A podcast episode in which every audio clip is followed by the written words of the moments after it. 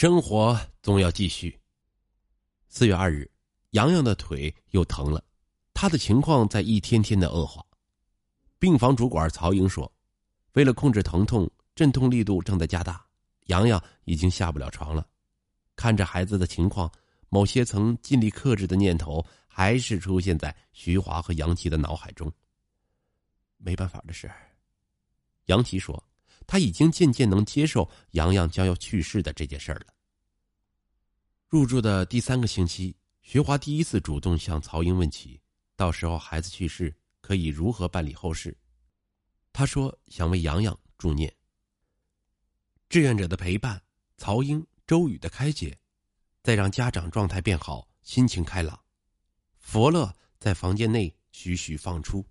徐华说：“这让他心情平静，坏的、恶意的东西不会萦绕周围。”曹英觉得徐华的心态变了。刚入住的时候，他老跟杨琪吵架，杨琪让着他。徐华现在学着换位思考，也不吵了，两人说话心平气和。这是变得珍惜身边人了。杨琪说：“他以前工作生活的全部意义就是孩子，现在孩子即将没了，接下来的意义在哪里？他还没有想好。但他觉得自己应该去更好的照顾在世的、在身边的亲人。”徐华夫妻俩现在都在北京照顾孩子，没了工作，回去之后生活如何开始、怎么过，对他俩来说都还是一团乱，更何况还要直面孩子离去的悲伤现实。徐华说。现在就是先陪着孩子，虽然不知道怎么开始重新生活，但生活总要继续。全国肿瘤登记中心此前数据显示，中国每年新增三万到四万名儿童肿瘤患者。北京除去之家的负责人之一于英描述，平均每一个小时就有四名儿童被诊断为恶性肿瘤，最常见的是白血病、淋巴瘤和实体肿瘤。白血病有百分之八十的治愈率，淋巴瘤是百分之五十，实体肿瘤和神经母细胞瘤还不到百分之十。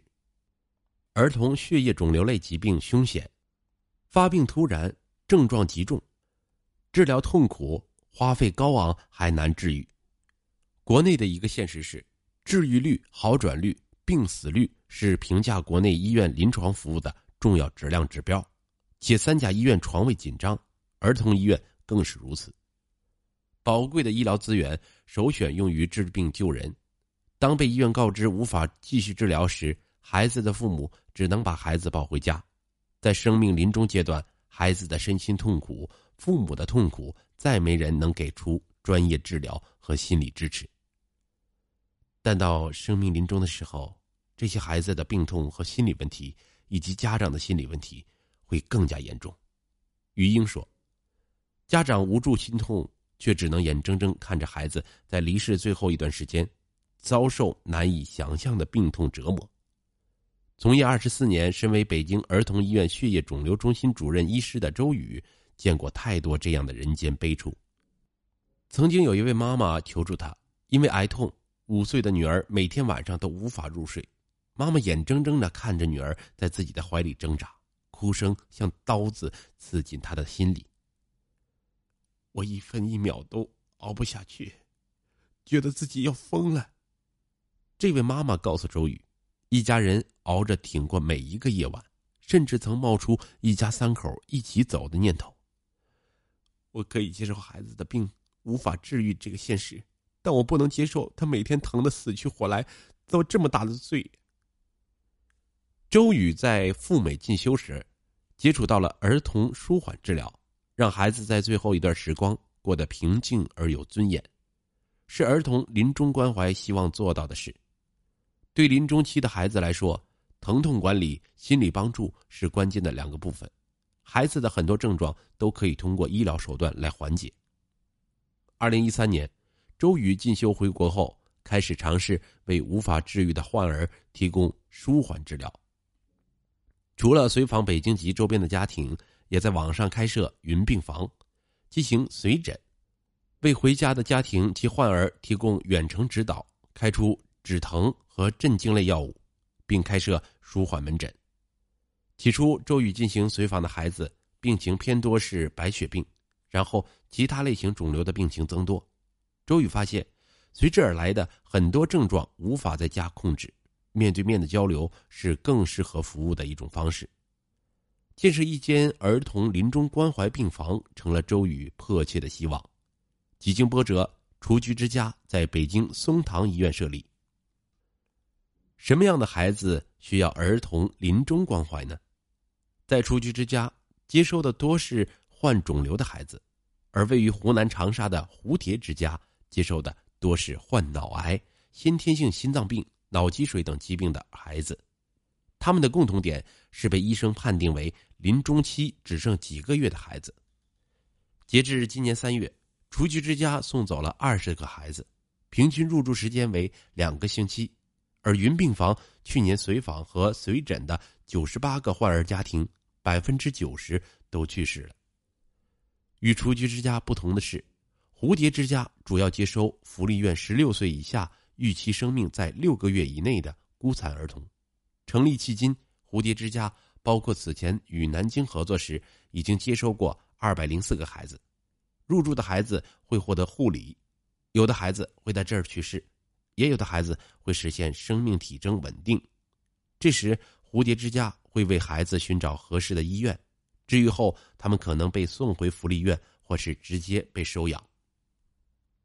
蝴蝶之家收住的孩子存活率达百分之四十五，距今一百一十二个孩子去世，三十五个孩子被澳大利亚、英国等地的家庭收养，二十九个孩子正在等待做手术。上海儿童医院中心是国内唯一设置临终关怀病房的儿童医院，病房设立于二零一四年。此外，近两年各地也开始尝试开展该服务。